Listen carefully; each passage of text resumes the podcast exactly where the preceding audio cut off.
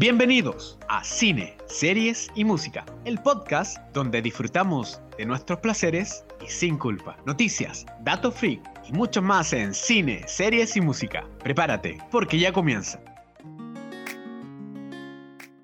Hola, ¿qué tal señores? Bienvenidos a este nuevo capítulo de Cine, Series y Música, este podcast donde hablamos de cine, hablamos de la cultura popular, de la cultura pop también, pero siempre acompañado de mi gran amigo, de mi partner, Pancho Lobo Cinépata, que está en su hogar todavía, que no nos hemos podido juntar, ¿eh? Tenemos, tenemos, tenemos junta pendiente. Por supuesto, ya, pero ya llegará el momento de, de ponernos al día con las juntas. Hola amigos, ¿qué tal? ¿Cómo han estado? Pancho Lobo Cinépata acá desde San Miguel. ¿Qué tal? Este, ya, ya, ya, casi otoño, casi invierno ya después del de, después de la, de la agüita que anduvo cayendo los otros días y que, y que casi convirtió el show de Metallica en una lucha en el barro, más o menos. creo, creo, que algunos se, se tiraron al barro igual, ¿eh? Sí, algunos se mojaron igual. Tengo personas que cayeron hasta en pozos. Ah, eh, me, no, me, me, me, cuentan, por ahí que fue un lío entrar, un lío quedarse, un lío salir. El espectáculo buenísimo, eso no me contaron nada que decir, pero el barro todavía se lo están sacando la hablando de los pies. sí, no, pero eso pasa porque es eh, fue todo cambio improvisado, ¿no? E, era en el Estadio Nacional, pero cambiarlo de un día, de un día a, de una semana a otra prácticamente, eh, no se podía hacer mucho tampoco. No, menos. Eh, fue, un, show que destacó por la falta de, organización, un show que hace dos años que se que, había quedado pendiente. Eh, yo, conozco gente que tenía que comprar la entrada de antes del estallido, para que se olvida cuando la compró y que recién se pudo ver ahora. Eh, ¿Valió la pena la espera? Me dicen sí, sí, pero ahí tienen todavía los zapatos en la ventana para que se les sequen y puedan, limpiarlo. Hay que también decir de que eh, la organización, el tema del ingreso, fueron, eh, por lo menos que lo que me comentaban también, ¿ah? tengo primos y amigos que también fueron, que se demoraron cerca de dos horas en ingresar al club hípico y que aún así quedó gente, por lo tanto Metallica que tenía que haber salido a las 9, terminó saliendo a las 10 para que alcanzara a entrar la mayor cantidad de personas. Y creo que fue un show también la salida, mucha, gente que, que, no andaba en auto no tenía cómo volver a su casa porque eh, aceptémoslo, la locomoción dura tiene horario definido y, y, tomarse un Uber igual sale caro de madrugada. No, así que por lo menos que lo hayan disfrutado, que lo hayan pasado bien en Metallica. después, como tú dices, eh, el show fue maravilloso, el cierre monumental, pero el momento casi, Ah, faltó un barquito ahí nomás. Pues, sería un más caro de lo que pensaban el, el gustito, pero bueno, pero bueno. Hay que disfrutarlo. Oye, y aparte que también esa... Disculpa, Pancho, dime. No, no, continúa.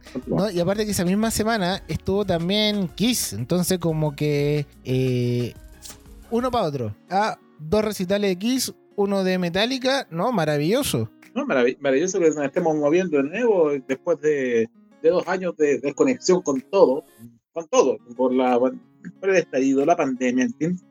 Eh, pero sí, eh, hizo falta un poquito más de cuidado en, eh, con, el público de Metallica. eso, eso está, está bien un país que esté partiendo con los espectáculos, pero uno que tuvimos un capítulo largo el año, un par de años atrás con el tema de los conciertos, eh, un país que ya más de 30 años metido en el tema de los espectáculos, es, es un poquito bochornoso, ¿ah? No lo vamos a decir de otra manera. Sí, volviendo al tema de, Metallica, es que eh, tampoco alcanzaron a colocar todo el parque, entonces como que no alcanzaron a cubrir todo, fue como ya, lo que alcancemos, porque hay que, incluso hasta la prueba de sonido también sí, hubo problema, de que eh, los vecinos reclamando por la prueba de sonido, por la prueba de sonido, imagínate que esos son volumen un poco más bajo de lo normal, que para probar instrumentos y todo, pero para el recital estaba leyendo que se escucharon en distintas comunas, entonces, o sea, si me estoy molestando por la, por la prueba de sonido, me imagino cómo fue para el, momento el recital. De eso también yo puedo dar fe porque estaba en mi casa, bueno, no escuchaba nítidamente, para nada, pero sí escuchaba un murmullo. Mira. El, murmullo de... se escuchaba. Y, yo, y yo vivo cuánto? Ah, yo, yo en San Miguel. y, esto, fue en la comuna de Santiago, casi, casi estación central. No, qué impresionante. Pero bueno, pero bueno, la gente que lo fue, felicidades, momento único. Y van a pasar dos, tres años más que vuelva Metallica o incluso más. No, que había que aprovechar. igual, igual lo venían esperando hace rato. Así que eso. Como veníamos esperando también hace rato la película de la que vamos a hablar hoy. Sí, bueno, lo comentamos eh, en capítulo anterior de que eh, por lo menos las plataformas digitales están jugándosela un poco más y eh, estrenan en cine y dijeron no, vamos a demorarnos 45 días o 60 días más o menos y la vamos a tirar a nuestras plataformas digitales. Pero hay veces que la están lanzando de forma inmediata. 30 días máximo o un poquito más, 40 días, incluso hasta 35 días. Y la lanzan de la forma digital y que es un hitazo, porque empiezan a traer más gente a las plataformas. Y es el caso de Batman, que estuvo en HBO eh, Max hace un par de semanas que, fue estrenada. Eh, claro, llegó eh, es cierto que tuvo un estreno en cines en marzo y fue un exitazo que va, por, por, la, por las características de la película que vamos a ir analizando más adelante, fue un exitazo que sorprendió hasta los más optimistas, 750 millones de dólares recaudado hasta ahora. y eh, tuvo su pasado por HBO Max hace un par de semanas, precisamente por mediados de abril se estrenó, y también ha sido un hit de, de reproducciones. De, pues, así que es una historia que ha funcionado en términos de taquilla, en términos de entradas, en términos de reproducciones, ha funcionado muy bien. Así que eh, prueba de ello es que esta semana tuvimos la confirmación de que hay de Batman 2. No hay fecha todavía, pero sabe que van a estar el mismo equipo y, y viene inevitablemente esta secuela. Y, eso es lo bacán porque al fin y al cabo eso ha sido como el complemento, lo que decía. Entonces se estrena en cine y se estrena en HBO Max y es maravilloso. En las dos, de hecho, Batman, por lo menos en HBO Max, tuvo una mejor eh, visualización que, el, eh, que la Liga de la Justicia de, Snyder. Entonces, le, pegó pataditas. también tuvo una muy buena. También es incluso HBO Max considera que su mejor estreno en esta plataforma ha sido Batman. Entonces, por eso, entonces, al fin y al cabo, lo que se están jugando ahora las eh, plataformas digitales es, ok, estrenar en cine y ojalá y ojalá lo más pronto posible estrenarlos en eh, plataformas digitales. No es el caso todavía de Spider-Man, que es lo que también hablábamos la semana pasada, de que estamos esperando en qué plataforma va a salir. Porque no va a salir todavía en Disney. Eh, creo que Netflix va a salir como en el 2024 2025. Pero HBO Max creo que lo va a tirar el, próximo año. Entonces tenemos que seguir esperando para tener una muy buena película.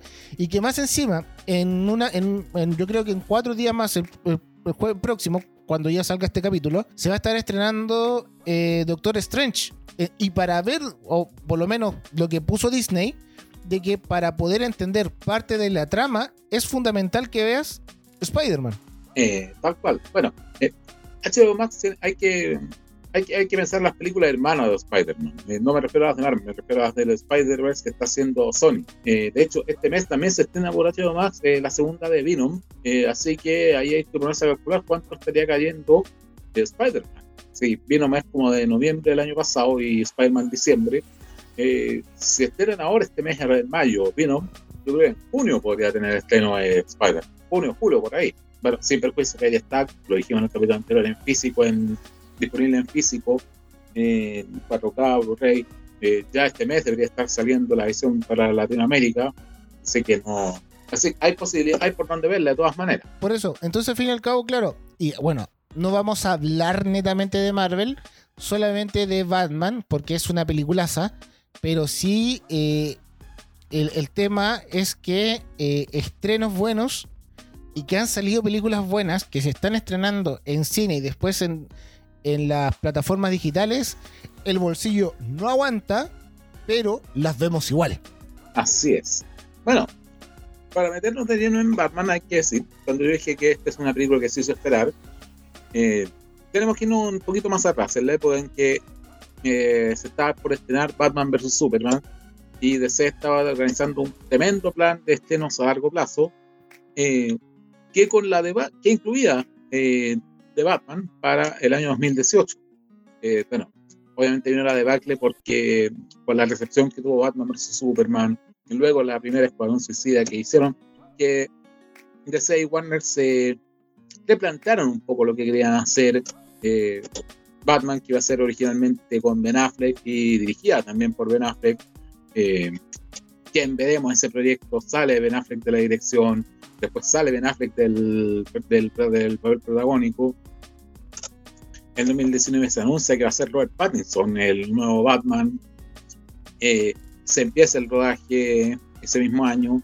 Eh, viene la pandemia que interrumpe el rodaje. El mismo Robert Pattinson se contagió de COVID en algún minuto.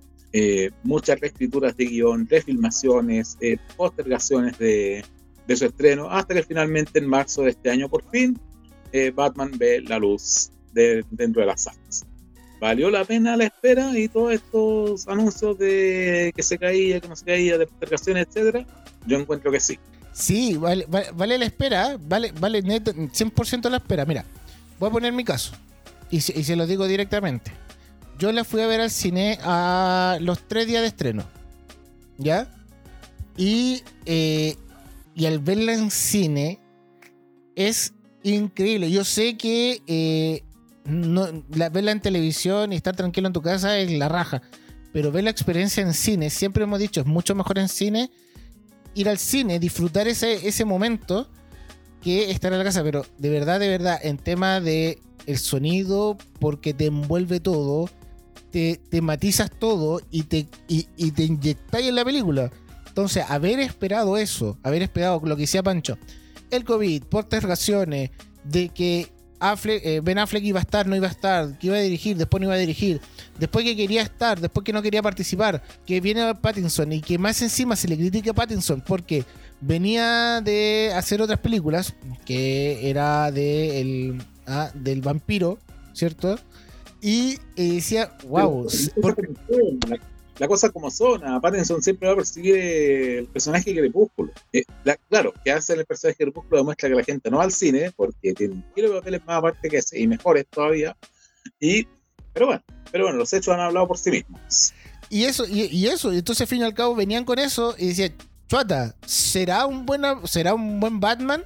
Y uno va al cine o vio la película enfocándose en las actuaciones y ver a ese Batman de cómo lo iban a enfocar, porque más encima uno veía fotos, veía la moto, veía el diseño, veía la relación que tenían con eh, Selena Kai así en fotos y era uno se ilusionaba de una forma pero increíble. Esperaba que fuera que fuera maravillosa y sí, es una película genial. Bueno, ¿por dónde podemos partir aquí para hablar de ya, hay que, hay que decir, Pancho, sí que esto se va a haber spoiler. Full spoilers, ya. Full spoiler, estamos claros. Full spoiler. Bueno, partamos que la, la, la, la historia parte en, eh, en, un concepto de. Porque lo quieren enfocar a año 1, al cómic del 87. Poner a Batman super investigador. No ese Batman que. Eh, un Batman de eh, Tim Burton, que era como bien caricaturesco o un Batman de Nolan. Se separan completamente. Eh, claro, este es un Batman principalmente que lo podemos enfocar de dos maneras, como vigilante enmascarado, el mismo personaje se anuncia así al principio de la película, nos dice que lleva dos años eh, saliendo todas las noches a combatir el crimen. Y, y esta vez se tiene que enfrentar pero también lo vemos en su fase más detective, que es mucho, muy pegado al, a lo que es el cómic de Batman. ¿En qué sentido? Que tiene un misterio que resolver, pistas que descifrar, un enemigo que nos vamos viendo, que le lleva varios pasos de ventaja y de ser la, esta, en el contexto de la película de ser el primer enemigo de peso que tiene de verdad Batman, no un pato malo callejero robándole una abuelita, no, es el primer rival eh, de verdadero peso que tiene que enfrentar Batman, uno que es casi su igual en inteligencia, eh, que le lleva varios pasos de ventaja y que es el que tiene la sartén por el mango acá. Eh, de eso se da cuenta cuando le toca ir, eh, cuando aparece en la casa del alcalde de Ciudad Gótica, que va a la reelección, eh, las elecciones de alcalde van a ser en pocos días más, y este aparece asesinado de una manera horrible y violenta, horriblemente violenta. Eh, y una pista que le deja el asesino se hace llamar acertijo y que queda claro que no va a ser el primer no va a ser el último de los crímenes que se cometan de esta naturaleza en la ciudad. Lo que pone la alerta a Batman en el sentido que, wow, es, con este tipo no me esperaba encontrar. Claro, y más encima, el mensaje es claro y directo, dice mensaje para Batman. Y es ahí donde a él lo llaman para ver la escena del crimen. Y eh, bueno, hay algo entretenido también, que las escenas principales, o la primera escena donde vemos por primera vez a Batman, es... Y, aquí voy a... Estábamos hablando con eh, eh, Loba, Alexa Wolf, antes de, antes de empezar a grabar. Hoy un abrazo a Alexa que está, está media enfermita. Y nos comentaba el tema de, de, los golpes, de las peleas. Y la escena principal donde vemos a entrar a Batman es como una sacada de cresta, pero real. Es como que estuvieras viendo una pelea. Eh, no esa, esa pelea así como eh, mítica, así como guau, No. Esta es como si estuviera una pelea callejera, frente a frente. Así es. Esta, esta película es bastante, bastante realista en ese sentido. Eh, es un Batman con, con imperfecciones, con limitaciones físicas. Mm, vemos esta pelea aquí no, no, no, nos hablan mucho del origen del personaje, eso porque ya lo, debemos tener por asumido con las veces que se ha contado antes, por Tim Burton, por Nolan, por Snyder, Zack Snyder, incluso en Batman vs Superman. Y es un es algo que destaca, que se destaca mucho, es una figura que está que él mismo se, se autocreó para infligir miedo, para pasar el miedo a los criminales. Eh, es una figura, es un monstruo prácticamente lo que, lo que he creado y que vive en función de esta, de esta, de eh, visión de venganza que se ha, que se autoimpuesto. Eh, por eso le, un Batman que no le importa una raja si tiene que reventarle la cabeza para un tipo, lo va a hacer. Hasta que la aparición de este personaje de acertijo le empieza un poco a cambiar el, el chip. Claro, y como le va, y cada vez que va pasando eh, un asesino, un daño, va dejando mensajes que es para Batman. No es para nadie más, solamente Batman. Y ahí es donde empieza ese juego. Y, eh, y, es, ahí donde eh, lo, que, lo que te comentaba también. Para los que han jugado videojuegos, Arkham City, para mí eso es como un... A ver, Batman cuando la vi yo eh, me, estuve como en tres ámbitos. Estuve viendo como un Batman del cómic, un Batman de película y un Batman de videojuegos. Y para mí fue una experiencia así como multiplataforma, ¿cachai? Y, esa como buscarla, buscar eh, lo que te está diciendo el acertijo para poder encontrar la próxima pista es lo que tú decías. El acertijo está dos pasos más o tres pasos más que Batman. Es el que tiene la sartén por el mango y tiene, y tiene una agenda propia, tiene un gran plan que se va a ir develando conforme avanzamos con el, que, no se queda solamente en, en, que no sabemos que es un tipo que no elige sus víctimas al azar, sino que todas tienen una correlación entre sí. Y todo para, todo, para llegar a una gran masacre gran que, que, vamos a ir analizando, que involucra a políticos, a, a, a policías, a gente de la vía social, incluso a los mismos, a la misma mafia que, que impera en Ciudad Gótica, que es otro, otro cuento aparte, que también vamos a repasar por ahí y que, con la que también Batman se mide por primera vez en, esta, en este momento. También eh, como que estaba fuera de su alcance y ahora tiene que involucrarse con la mafia, encarnada en este caso por eh, el personaje Falcone, que interpreta Don Turturro, y que tiene como a, su brazo derecho al pingüino. Qué manera, eh, ese que está ahí abajo es Colin Farrell, aunque no lo crean. qué cambio más maravilloso. Y de hecho, bueno, también se viene, se viene una serie de, ese personaje, pero eso lo vamos a estar hablando, como decías tú, durante el capítulo. Ahora, este tipo, hay, algo que también eh, eh, rescato de esto, de que eh, no se quedan tampoco así como, ah, Batman es como una, ciudad gótica, sino que también incorporan mucho de la actualidad, las redes sociales o las comunidades. E, este tipo, el, el acertijo, va generando comunidades, va generando su propia comunidad en Internet, porque va dejando también mensajes. Y eso uno se va enterando durante la película. Y que tiene sus propios seguidores, tiene su propia comunidad. Y es increíble. Claro, y se, alza como una suerte de...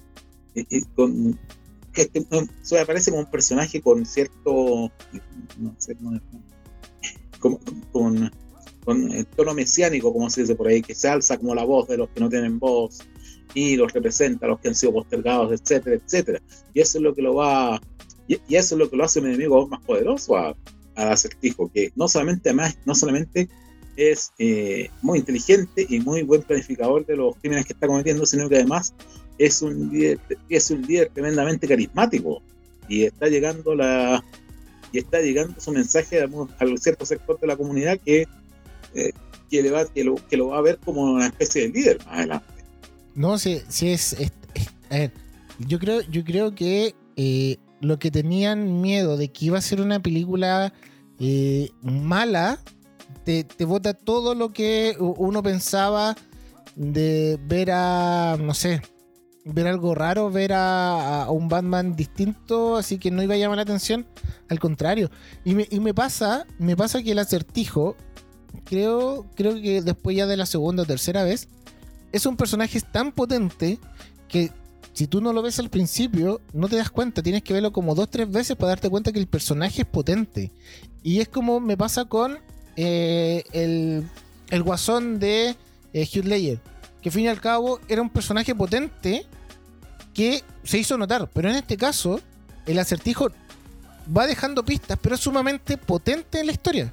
Hay una estadística que hicieron por ahí, que para reflejar la potencia del personaje acertijo, es que sumando todas sus apariciones en la película, no alcanza los 30 minutos. Y sin embargo lo sentimos que está ahí en toda la película. Sabemos que está presente, sabemos que está detrás de todo sabemos que es el gran cerebro de todo lo que está pasando y no necesitamos verlo. Para que vean un poco lo potente que está bien construido el personaje y la potente actuación de Paul en este caso, que uno de los buenos actores de su generación, eh, encarnando este cerebro criminal que está poniendo patas para arriba a una ciudad que ya no, ya están, que ya nos dicen que una ciudad patas para arriba, la está poniendo aún más desorden de colocar lo normal. No, sé, sí, increíble. Yo no tenía ese, ese dato de los 30 minutos, pero, pero eh, es increíble. Al fin y al cabo, todo lo que va haciendo, y, tienes razón, ¿eh? que está ahí, presente por cualquier cosa.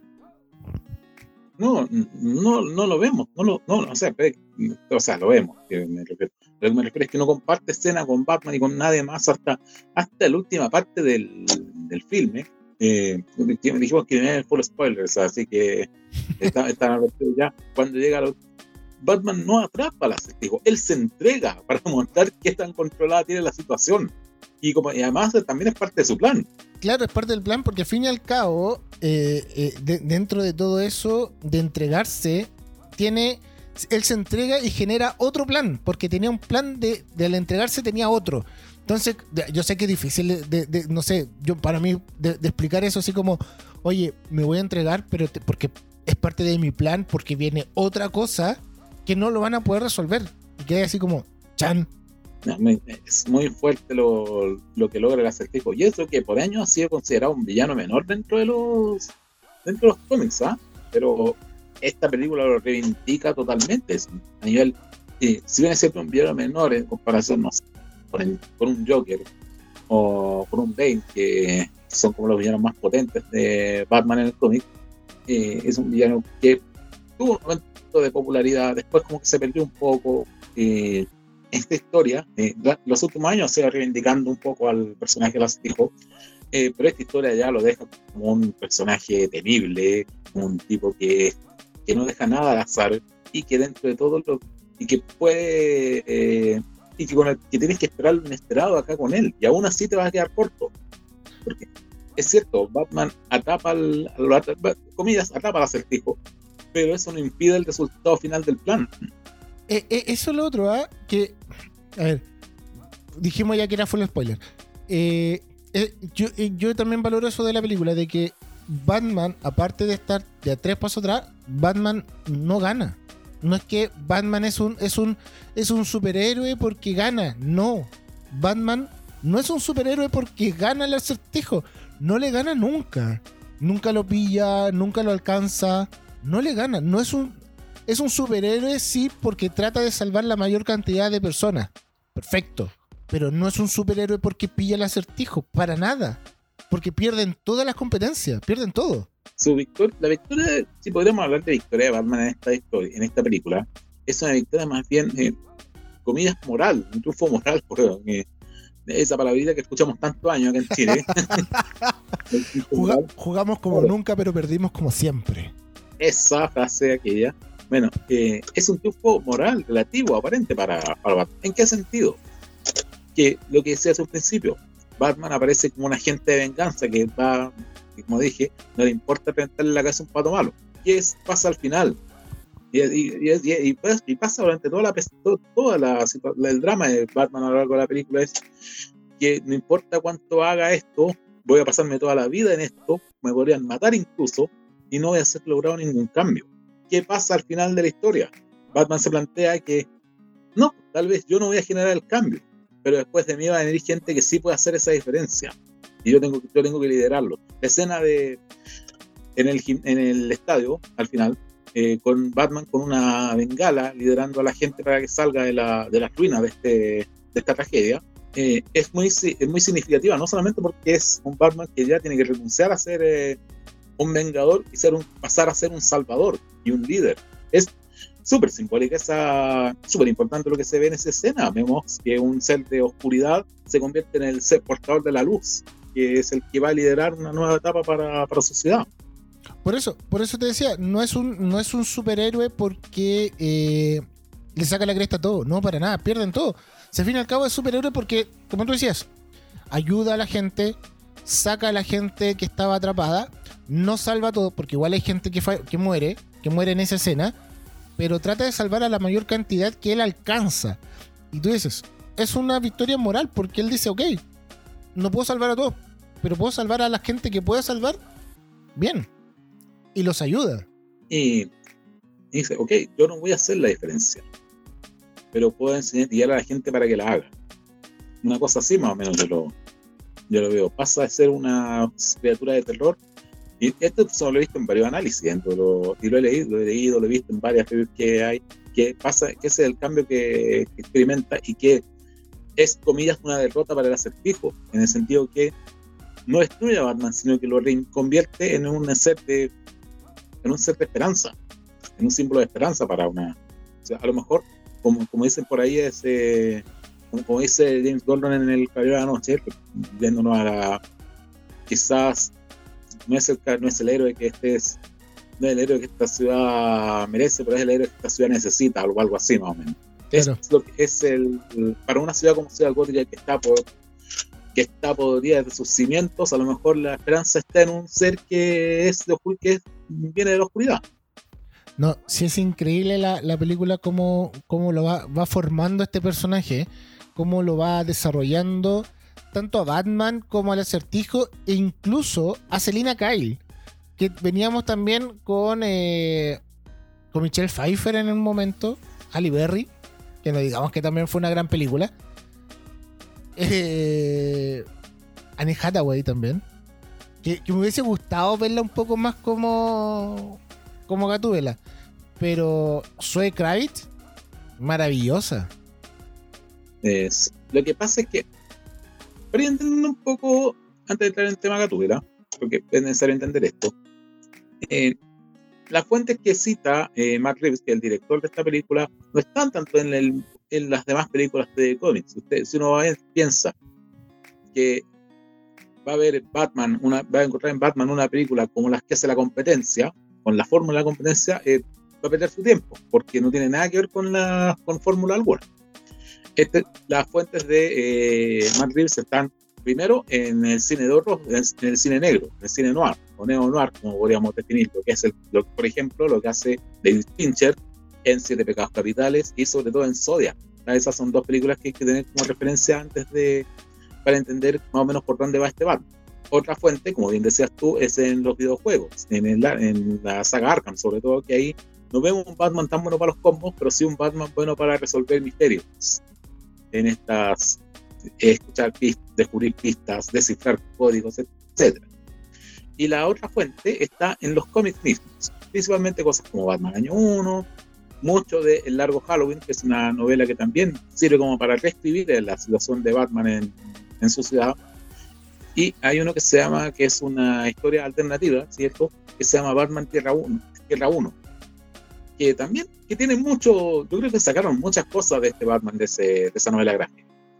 Bueno, dentro de este contexto, eh, la Serena Kyle, que nunca nos dicen que es Gatúbela, pero lo asumimos, lo asumimos por el uniforme, por la actitud, por los gatos. Eh, no, nunca le dieron Catwoman expresamente en la, en la película, pero sabemos que es ella.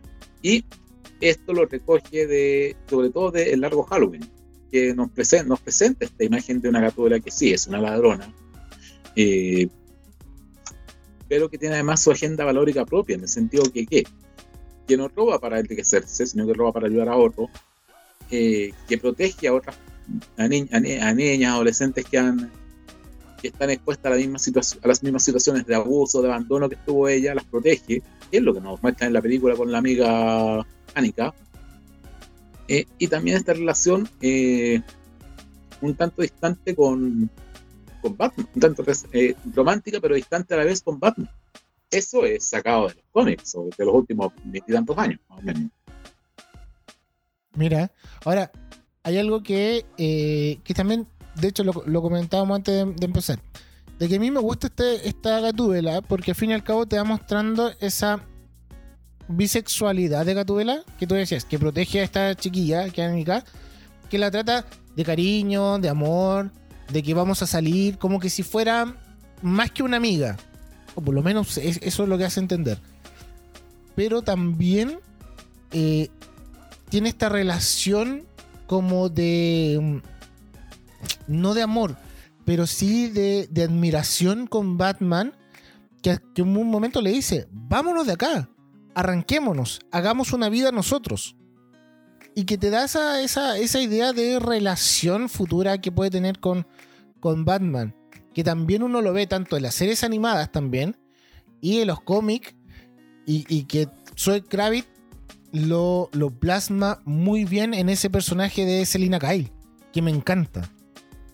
No sé, muy bien, muy bien esta versión de Gatúbela. Yo diría que es la mejor solo porque, no os digo que es la mejor, quiero decir, solo porque antes estuvo Michelle Pfeiffer.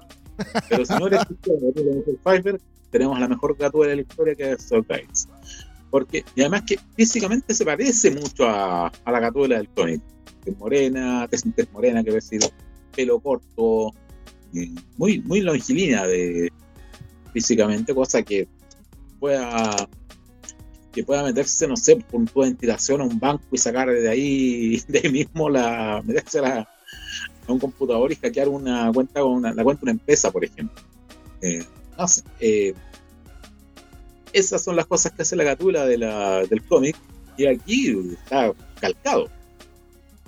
Sí, está, preciso. Ahora, yo no sé, ahora estaba pensando de que eh, tú decías muy bien, el tema de, de que no toman la, la fórmula de Marvel, lo comentamos hace mucho, mucho tiempo atrás, no me acuerdo si la primera o segunda temporada de este podcast, y decíamos, porque hablábamos del éxito de Marvel versus al no tan exitoso mundo de la DC en las películas. Porque me acuerdo que hablábamos de Nolan, de, mm, de, las otras películas de Tim Burton, pero también hablábamos del casi fracaso que tuvo Superman, eh, eh, Hombre de Acero, y, así sucesivamente. Y decíamos que si la DC se tenía que enfocar en hacer un, proyecto más humanizado, porque le había ido muy bien con Nolan. Y decíamos que si tomaba una fórmula distinta a lo que venía haciendo Marvel, le podía ir muy bien. Y era el caso, tomamos el caso también de las series, que era eh, la serie de Gotham, que era muy, así, muy oscura también. Y que eh, en este concepto, y tú lo decías, que toma una fórmula diferente, toma una fórmula oscura. Y en el concepto de eh, la Liga de la Justicia con Snyder Cup, ¿cierto? También es una película oscura que también le va muy bien. Entonces, si separamos todo eso, al fin y al cabo tenemos un Marvel, no, perdón, una DC con su identidad propia. Y eso al fin y al cabo lo que está buscando también los fanáticos. Una identidad propia de DC. Hay que, que, que, te ese punto, porque debes saber, puedes saber, eh, en nuestros eh, oyentes también, que está la campaña Restore the Snyderverse, o sea, de restaurar el universo Snyder dentro de las películas de DC. Eh, yo sé que mi opinión es impopular, pero yo soy de la idea de que, una, eh, no es necesario restaurar algo que no se ha ido. Es cierto, Zack Snyder ya no está a cargo, ya no es la cabeza de la, del estudio de DC Films, ya, ya no es el gran director a cargo del proyecto, pero eh, muchas de las películas que se están, así, que se están haciendo en DC, con DC Comics siguen el mismo concepto. La secuela de Aquaman, la secuela de Shazam, eh, la tercera secuela de Mujer Maravilla, Flash, Black Adam, todas están en el marco del Snyderverse, todas esas. Eh, vamos a tener eh, indirectamente Suicide Squad y la serie Peacemaker también están dentro del mismo concepto. Así que, primero, no se ha ido el Snyderverse, encuentro yo. Segundo, las mejores cosas que ha hecho DC no son del Snyderverse. Joker y Batman. creo, que creo que eso es motivo más que suficiente para decir no dependamos tanto del Snyderverse, porque, como te digo, no se ha ido, la base está ahí, se sigue apelando a la misma base, y las mejores cosas que han hecho no son de ese universo. Claro, pero, pero por eso digo, porque están tomando su identidad propia. Claro. Eh, tuvimos eh, Joker, que es una historia dramática de un de, la, de, la, caída de un de la caída comillas y auge de un, de un villano hace un par de años atrás y tenemos este Batman que es un que es un detective un eh, hombre que un hombre que resuelve crímenes complicados eh, con observando las pistas y los mensajes que le llegan que, que no gana pero que, que consigue eh, no gana prácticamente pero que tiene su, su victoria personal en, otro, en otros aspectos. Es cierto, no, no gana porque eh, no gana en el sentido que gana el acertijo, o sea, se, se concreta su, su, su, plan. No del todo, pero lo hace. Eh, tiene un escenario mucho peor porque es cierto, eh, eh, que el, el, pingüino es el que queda como el gran jefe de la mafia ahí y es, y es un tipo que no se va a guardar nada para, hacerse dueño de la ciudad pero sabe que ha marcado una diferencia, es un personaje que sabe que ha marcado una diferencia, que está por, que, o que al menos puede ser el que lidere el cambio de la ciudad que, la ciudad necesita.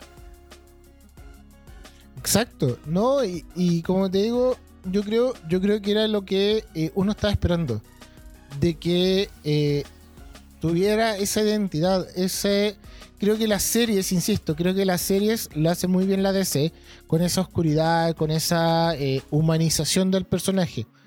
Pero le queda, y le queda espectacular. Y yo creo que en esta película, ¿me escuchas bien? Sí, ahora sí. Ya. Yo, yo, decía de que eh, la serie les queda muy bien porque hacen como una humanización del personaje y que eh, en esta película también hacen, no, no hacen tampoco una humanización del personaje, pero sí hacen que el personaje que Batman recibe coscachos eh, es un tipo que le sacan la cresta, que no gana, pero también da combos y los da fuerte y es inteligente. Yo creo que por ahí la, segunda parte esperando cómo van a enfocarlo, porque también dicen que va a haber una segunda parte de, eh, del Joker. Ahora vamos a ver si está Fénix de nuevo en el proyecto. Y que eh, sería ideal. Y que más encima hay que esperar la película de eh, eh Batgirl, que va a estrenar por HBO Max, porque íbamos a tener a otro Batman nuevamente. Entonces la idea quizás va a ser más entretenida en los próximos años que vengan llegando. Eh, la bisagra va a ser en el materia de DC, va a ser de Flash. Eso sí es que eh, es la mira deja hacer sus numeritos y,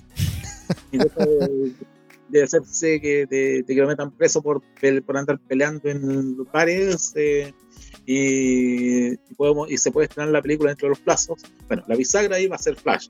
Recordemos que además ahí vuelve Ben Affleck, ahí van a tener el último Batman de Ben Affleck, la despedida del personaje de Ben Affleck y vamos a tener el regreso de Michael Keaton en, como Batman. Eh, pero aún así, incluso dentro de todo eso, yo creo que este Batman de Matt Reeves debe seguir su propio camino, su propio universo. Porque, ha, porque queda demostrado que ha funcionado muy bien y está muy bien armado. Este Batman más, más realista, si pudiéramos decir. Y más humano, porque bien lo dice, porque es un personaje que tiene defectos humanos, es autodestructivo, es un tipo que no, no está ni ahí con nada. Alfred en algún minuto le dice que, eh, señor Wayne, están los contadores acá y aunque esté de lo mismo, hay una empresa que manejar. O sea, el tipo le da lo mismo, un tipo que es, que es autodestructivo, que tiene mucho odio adentro, que, que lo consume, y que conforme va avanzando la historia va evolucionando y va haciéndose un ser más no tan destructivo, sino que quiere ser algo, quiere dejar algo de construir. Eh, este camino yo creo que debe seguir este Batman, sin toparse con los, mm, dependiente que se pueda topar con los otros o, no, pero este Batman debe seguir por esa línea. En cuanto yo. Sí, no, sí estamos, yo creo que es lo correcto. Yo creo que las próximas películas también de eh, DC debiera seguir también sus propias, sus propias líneas, sus propios conceptos y no mirar a, Marvel. Netamente también en, la película de Batman, creo que eh, este, creo que incluso hasta Gordon sigue también siendo un personaje que aporta a la a la película de una manera increíble. Ah, aquí, aquí será un trabajo de lujo con James Gordon. Eh, que también es algo que rescatan del cómic. Eh, James Gordon es el personaje más antiguo de Batman junto con Batman. De hecho, debutan en la misma, en la misma historia, en el 39. Eh, así que es un personaje que ha estado antes, antes que Robin, que Alfred, que el Joker. James Gordon siempre estaba ahí. Y en esta película lo insinuaba Christopher Nolan en la de él, con el con Carrión. Pero aquí se van llevan la relación Batman-Gordon a tal cual como es en los cómics, es decir, el, esa relación, comillas, policía bueno, policía malo, que es en algún minuto el pingüino, eh, que está ahí, que es Gordon es el policía que está dentro del sistema, pero que apoya a este personaje que está fuera del sistema, porque sabe que hay una relación de apoyo y confianza recíproca entre ellos. Quizás no absoluta, pero hay una confianza entre sí. Y por eso lo apoya y se apoyan mutuamente. Vemos casi todas las escenas de Batman son con Gordon. Sí, casi todas. Casi todas, incluso cuando eh, no hay nada y se tienen que conversar de que eh, tienen que ir un paso adelante cuando están arriba como en la azotea, tienen que buscar la forma. Eh, incluso ahí se, juntan en secreto y toda la onda, ¿no? Pero sí, como tú dices, yo creo que la gran parte de la película es con, con Gordon pero sigue siendo una... Ahora, lo que también me llama la atención, y, lo leí con eh, Francisco Ortega, tu amigo personal. que hacía el, hacía el símil de, eh, de todas las películas. De todas las películas de Batman. Con eh, Tim Burton, Schumacher, Nolan y el ahora iban cambiando la oscuridad. Cada vez las películas van siendo más oscuras y más difícil de ver.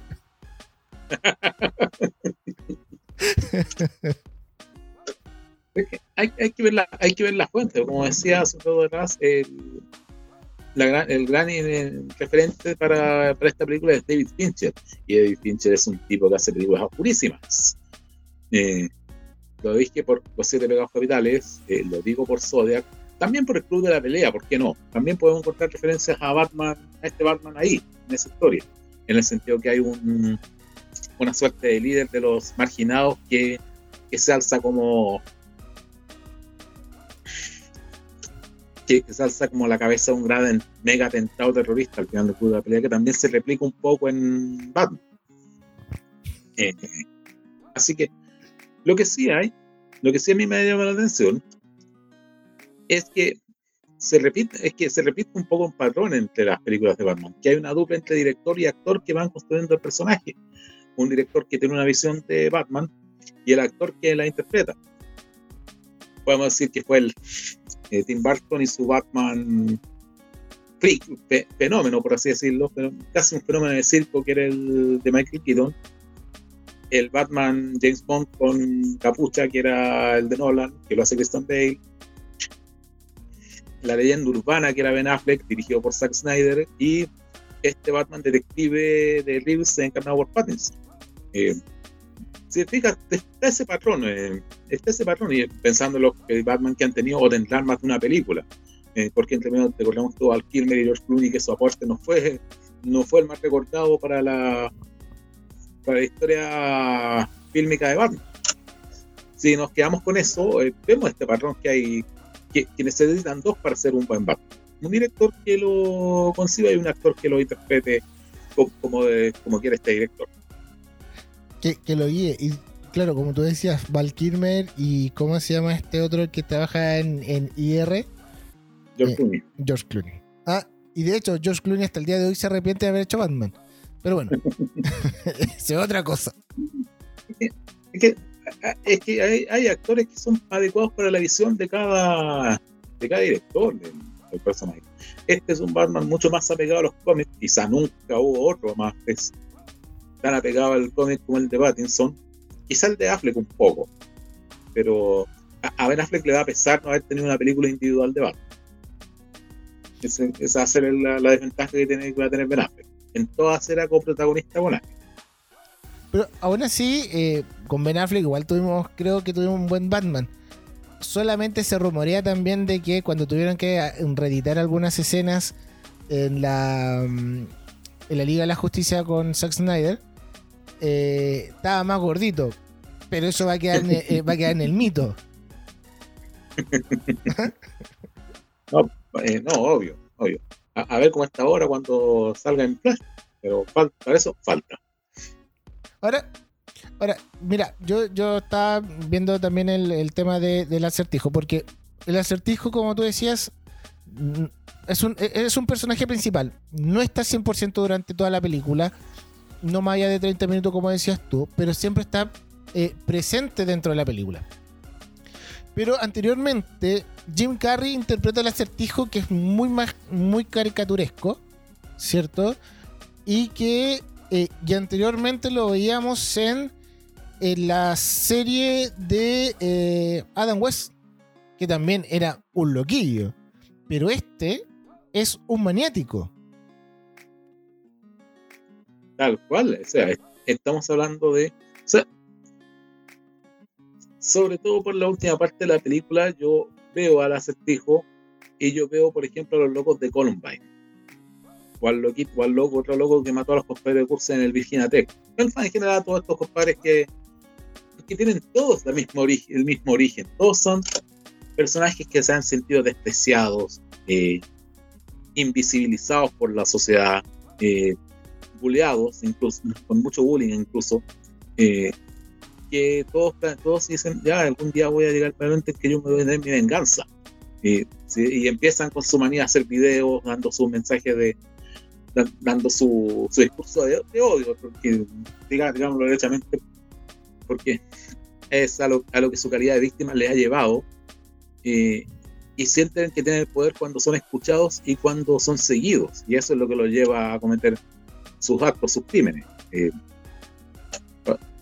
quizás en la época del, de los ataques en Columbine eh, no existía internet como existe ahora, pero sí, teníamos los dos personajes que son que, eran normalmente los rechazados, los despreciados del, colegio, pero que un buen día eh, tomaron una escopeta y mataron a todos los compañeros de curso y después se mataron a ellos mismos. Hacia el pijo tiene mucho de esa de ese tipo de lo que me parece además de una muy buena lectura una lectura del, del película una buena lectura de los tiempos, de, los fenómenos actuales.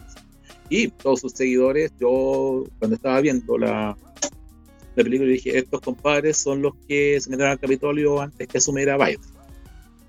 Chivo, completamente de acuerdo. Y que necesitan un líder que, le, que los motive y van y hagan alguna tontería. Y, ahí se, se, se suben todo. No, pero es que es que el tipo de verdad es, es un maniático dentro de, todo, dentro de toda su locura y que eh, busca ser reconocido con su, círculo. Y por eso también hacíamos, eh, hacíamos el alcance de que el tipo se grababa, tenía su propia comunidad y era el líder de eso. Ahora, según algunas cosas también, el personaje de Paul Dano eh, tiene algunas características también así como, y tú lo decías, que estaba basado, no sé, pues en el asesino del, del Zodíaco, y que algunas cosas también traía de otros personajes anteriores, que era el caso de eh, el personaje que tenía del acertijo de Jim Carrey y era el caso de los y es el caso de los lentes. Los lentes que utiliza Jim Carrey, Jim Carrey como eh, eh, el acertijo, que son claros, también lo utilizó aquí Paul Dano.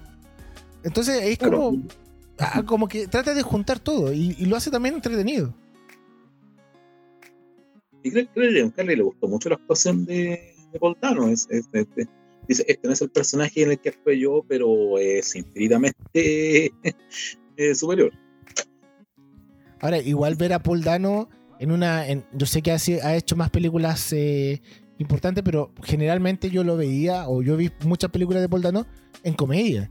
Verlo acá fue como. Este tipo es genial.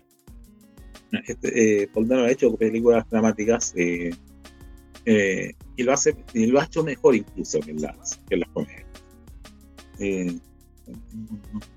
bueno, eh, no, el trabajo aquí de Poldano para hacer un personaje que parece tan poco y que tiene tan poca interacción con el personaje principal de la película, la, escena de, de, del asilo Arkham, apenas, y quizá cuando lo capturan, pero tú le crees, tú crees que es el tipo que es capaz de, de poner de cabeza al tipo que está desafiando. O sea, en cuanto deduce la identidad de Batman, en cuanto planifica los crímenes que ha cometido, en cuanto planifica lo que va a pasar, en cuanto sabe lo que sabe las opciones que, las posibilidades que tiene de su plan eh, de desarrollarse, los resultados que ha. No, el, tipo es un construye, un, un acertijo que en ningún momento, ni siquiera al final, pierde, la, pierde el control de las cosas.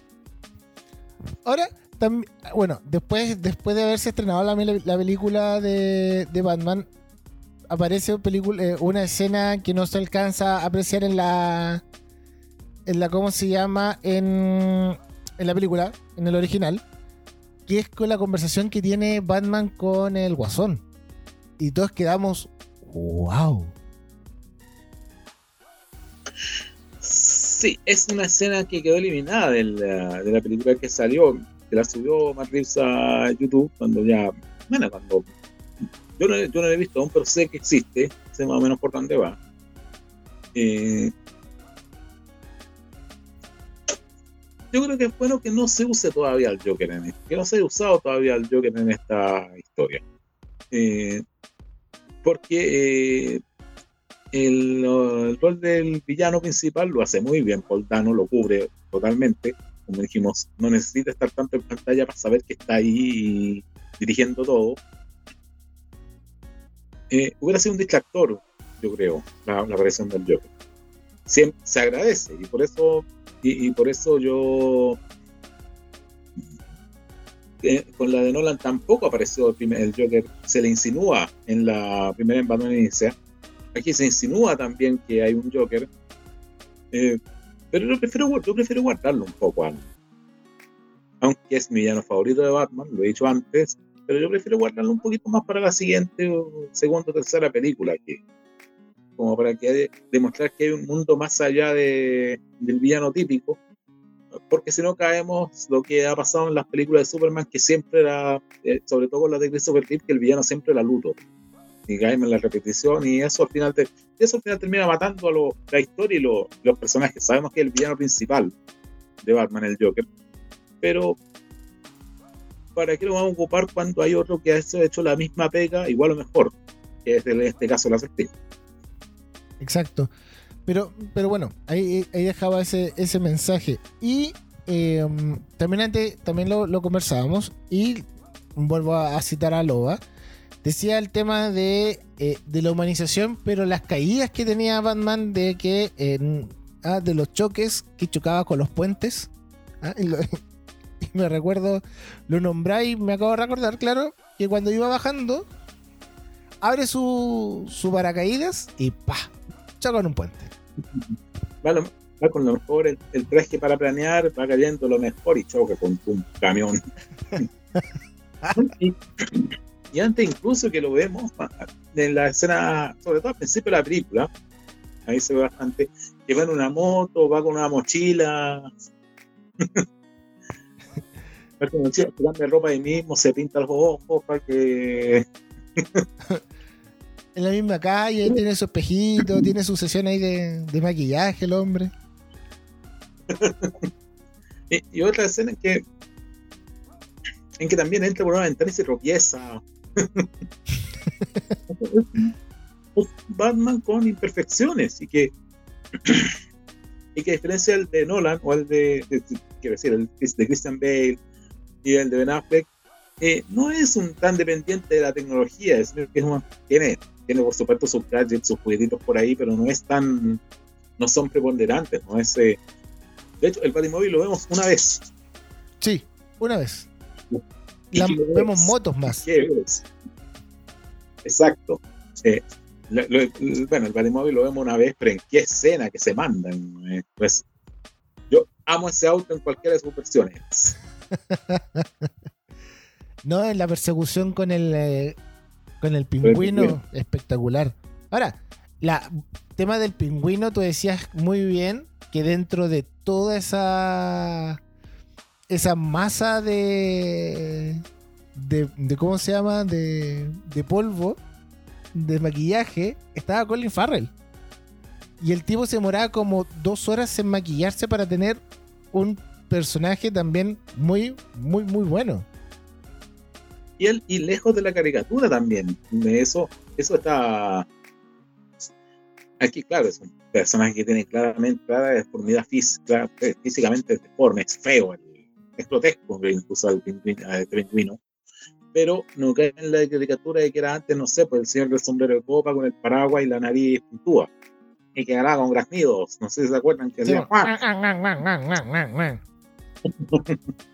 no, eh, y también es algo bastante fiel con el, con el pingüino como se le ha diseñado últimamente en los cómics, eh, sobre todo los últimos 30 años de, historia. Aquí, aquí el pingüino, en, el cómic, eh, el pingüino se le ha dibujado los últimos años como un jefe de la mafia que tiene una especie de trato de no agresión con. O sea, en la medida que tú me des información que necesito, yo, no te, yo te dejo en paz.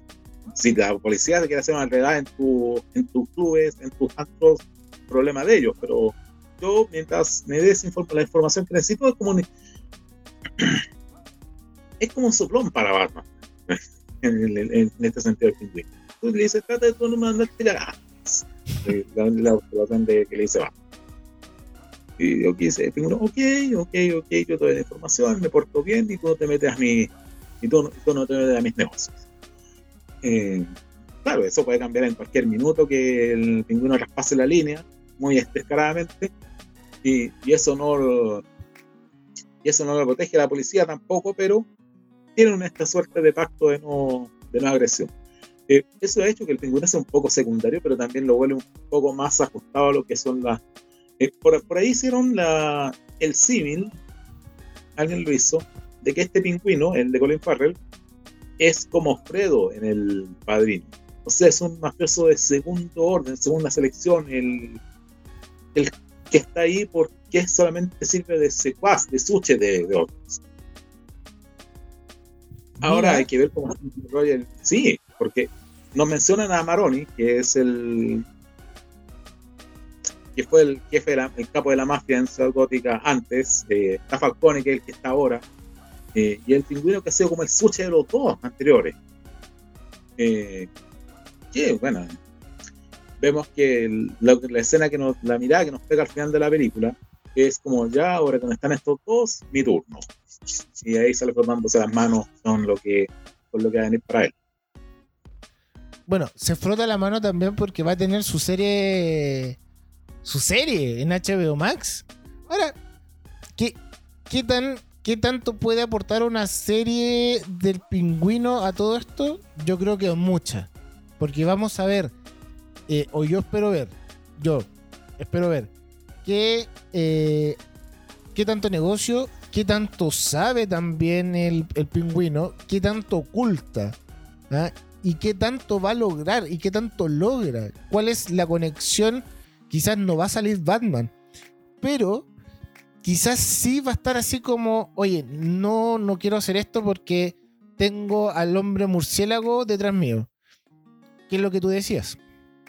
Ahí yo creo que esta serie va a ser como Los Sopranos, pero con superhéroes, o supervillanos en este caso. Por ahí va, por ahí va a ir. En el sentido de que te muestran el auge de un, de un, eh, de un criminal o de un jefe del crimen organizado.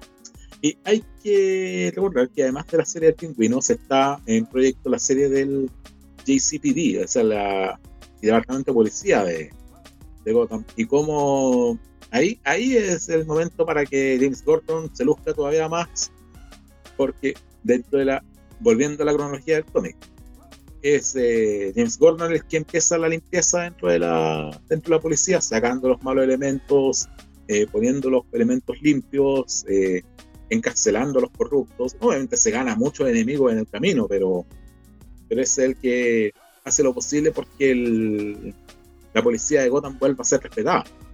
Eh, juntando esas dos series, yo creo que tenemos eh, material para, demostrar un poco que no solamente Batman vive esta ciudad, también pueden encontrar eh, historias buenas en otros personajes. Aquí yo, yo, le he hecho ficha. ¿ah? Bueno, sería como todo un, un complemento, ¿ah? Sería, claro, sería como la parte de decir, ok, tenemos al hombre, al hombre encargado de la mafia y cómo eh, la policía se, se libera de todo esto y cómo se salva de todo esto. Así es. No, eh, creo, creo que HBO Max, bueno, HBO Max está haciendo un buen trabajo de lo que de lo que viene, está aprovechando bien sus productos. Que es lo que también teníamos dudas cuando salió la el, el streaming del, del canal, porque decíamos ya, ¿qué va a traer? Si al fin y al cabo tiene muchas cosas, pero ¿qué va a hacer? Porque ya venía Disney haciendo sus eh, de Mandalorian, venía, iba a empezar a hacer series de Marvel. Y Netflix, al inicio de todo esto, también hizo series de, personajes de Marvel. Y decíamos, wow, ¿qué va, ¿qué va a hacer HBO Max? Y aquí estamos. Haciendo series de películas que vienen muy buenas, que era de Batman. Y haciendo spin-off con personajes que están muy bien logrados. Sí, pensemos que nadie le tenía nadie le ponía fichas eh, al principio a Peacemaker y muchos se encuentran que eran las grandes series del año.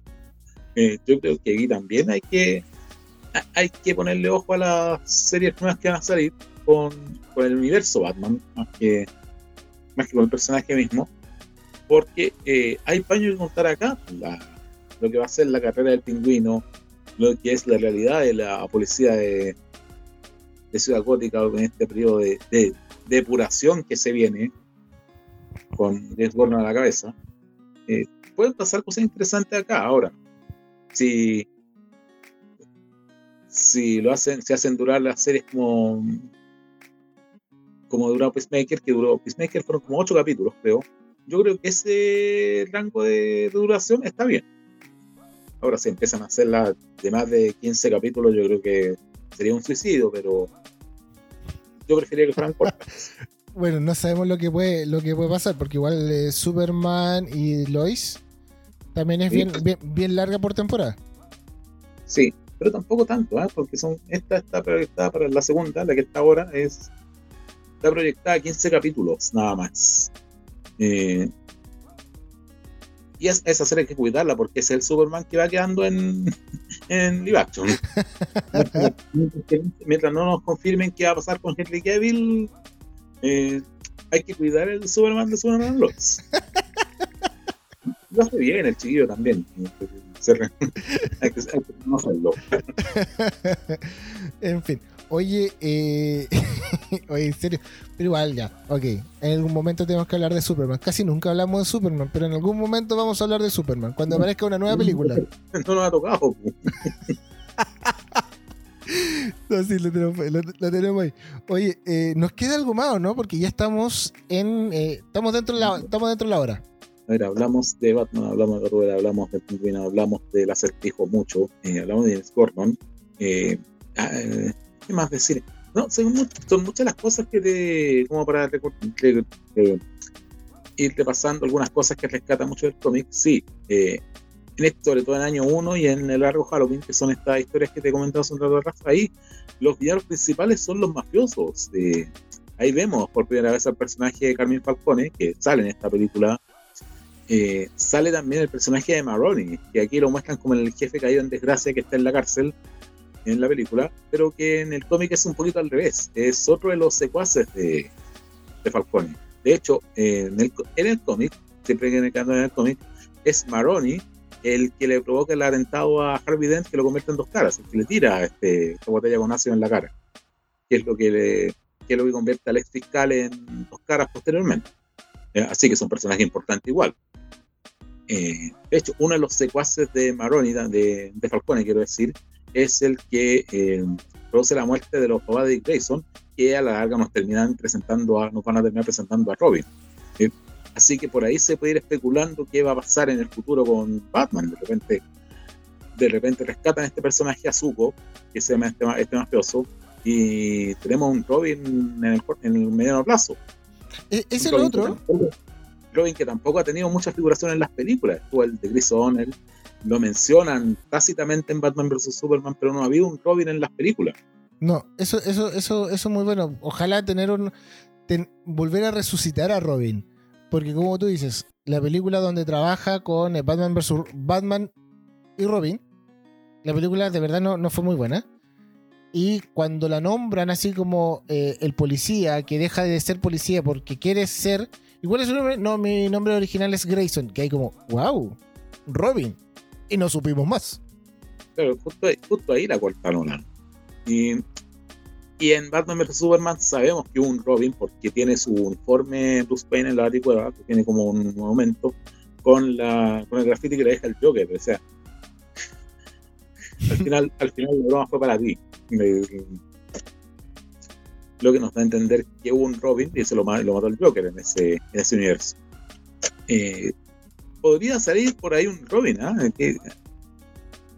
de repente, buscando expandir su imperio, el pingüino incorpora este tipo a Zuko y eventualmente tenemos a, Robin por ahí, que es fundamental para que, para que surja el personaje de Robin, tiene que estar este otro compadre.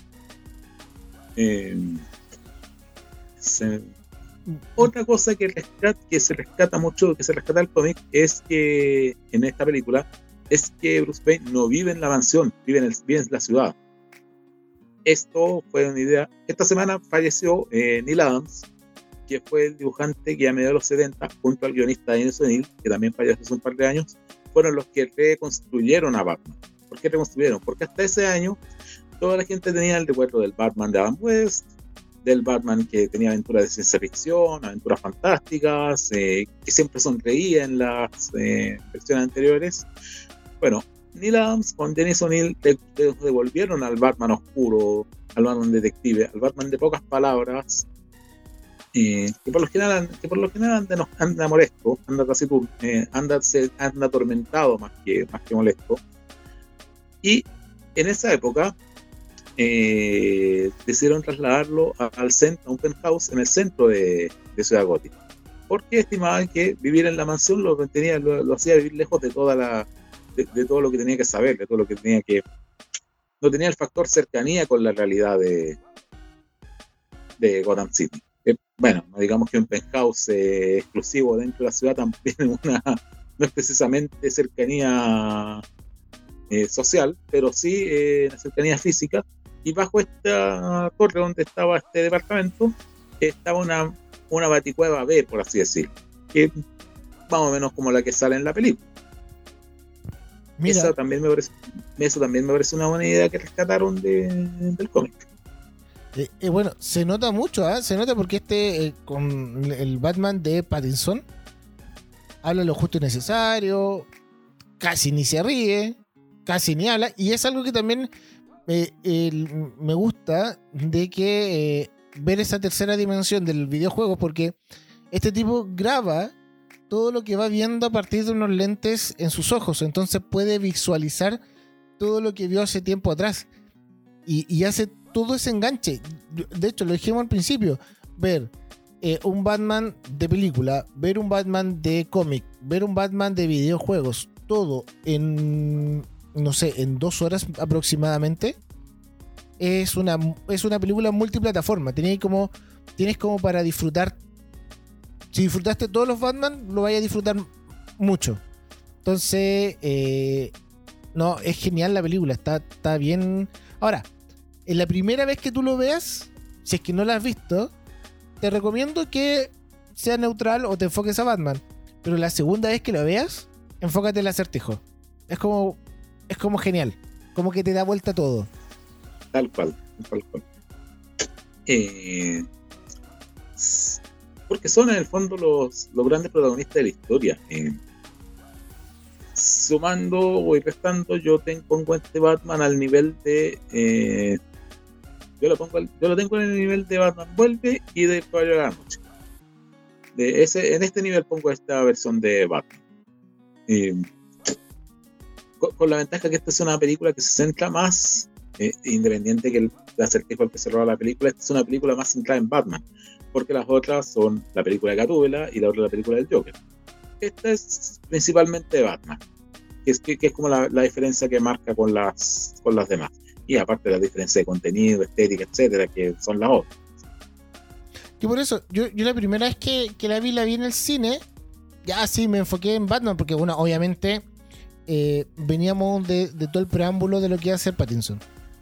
Y la segunda vez que lo vi, la vi enfocado en el acertijo. Y es como otro concepto, como que te da otra visión.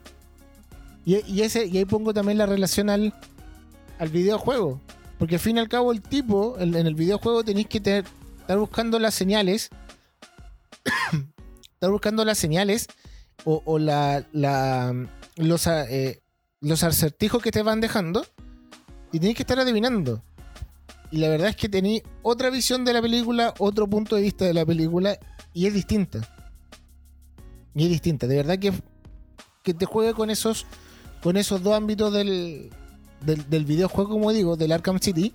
Y de la mismo personaje de Batman, tanto en cómic como de las películas que venías viendo anteriormente. Sí, muy de acuerdo con. Ha hecho una mezcla de varias cosas. Hay una mezcla, este Batman es una mezcla de varias cosas eh, del cómic, de películas que no son precisamente superhéroes, eh, del videojuego. Eh, rescato obviamente cosas, características en general del personaje que se repiten en las distintas interpretaciones, pero la gran gracia es que aquí se creó un personaje nuevo, eh, distinto de los anteriores, y que demuestra cuántos, cuántas, cuántas dimensiones puede tener un personaje, cuántas lecturas se le pueden dar. Eh, el personaje eh, de cuento de terror, que era el de Tim Burton, un mito urbano que era Affleck, el agente secreto que era Bale, aquí tenemos uno totalmente distinto, pero que en el fondo tiene la misma alma de los anteriores. Es decir, este personaje atormentado, con mucha culpa, con muchos demonios internos que enfrentar, pero que descubre que su misión en la vida es proteger a otras personas de lo que le tocó vivir a él. Eh, y que, tiene, que pasa por una evolución durante la historia, que es lo, que es lo que más se, ha rescatado lo que comentábamos atrás, cómo puede ser de, de oscuridad, puede ser eh, el portador de la luz para una ciudad completa. Bueno, hay, que, hay, hay otra frase que también me encanta, que la, que la toma de los cómics, porque cuando ustedes escuchan así como en, la, en las películas de Lego de Batman, que dice, I am Batman, no es del cómic, sino que dice, soy venganza, o soy la venganza. Y eso le, queda, pero le queda genial. Eso está tomado del cómic, está también lo decís en algún minuto en la serie animada, en la en la Batman Animated Series, la que tam, también es una, una de las muy buenas lecturas que se hace. Es más, yo diría que de esa, de esa la personalidad de este Batman la saca de esa, la saca harto también de la serie animada de, de los 90. El personaje que, que resuelve misterios, pero que también es de pocas palabras, eh, que quizás esté en una cruzada y nunca acabar, pero es la que él ha asumido porque es lo que es lo que ciudad, es lo que pasa por su ciudad. Sí, sí, sí, sí. Puede, puede, puede tener un enfoque también, ¿ah? ¿eh? Sí, no, no lo había visto así, ¿ah? ¿eh? Pero sí, tenéis, tenéis toda la razón. Porque el sí, porque el personaje que, que, es como bien, bien serio, por decirlo así, se pone serio, no habla mucho, da, da sus patadas por todos lados y sangra. Y vemos eh, eh, sangre animada ahí en esa, en esa serie de los 90. Claro, y aquí. Y aquí en más, y aquí en más un momento vemos la espalda de Robert Pattinson magullada. Con corte, con. con moretones. Exacto. Pancho, se nos va el capítulo. El tiempo, ya no, aquí no es nuestra kriptonita, es nuestro acertijo. Ahora sí, ¿algo más que, que nos quede? Yo creo que hemos hablado de todo. Sí, creo que hemos hecho un repaso bastante general de la película. Eh, si no la han visto, eh, eh, si, si, no la han visto, en primer lugar, es error de ustedes haber escuchado este capítulo hasta el final. Eh, si la han visto, pues repito, o si la quieren repetir, véanla, véanla, véanla con, con amplitud de mente para que vean que se puede hacer una eh, se puede hacer una adaptación de un personaje de cómic que sea totalmente distinto de todo lo demás que se ha visto en, el medio. Eh, no se van a encontrar con la película que nos ha, con el tipo de película que nos ha dado Marvel la última década. Eh, y eso y eso a mí me parece sano, que está bien, que está, me parece bien, que puede haber más de una lectura, más de una manera de, de un personaje. Eh, un personaje incluso puede ser puede ser un personaje con el que tú te puedas ver eh, un día en las noticias o un día por la, por la calle, si sea el caso. Y en ese sentido, la construcción que hace Matt Reeves eh, y la ejecución que hace Pattinson son notables y hay mucha gente que la postula como una de las mejores películas de Batman de la historia. Y, y si no la mejor, por lo menos una de las más originales. Sí, sí, sí, sí. Yo, yo creo que eh, voy a tirar un, un comentario no muy agradable, pero hay que, hay que agradecer que haya aparecido Pattinson en la saga de Crepúsculo, porque creo como que le hizo bien. ¿ah? Ya, ya, venía de la mano. Pero ahí la saga de Crepúsculo sacaron dos grandes, dos grandes actores. Pattinson y también eh, Kristen.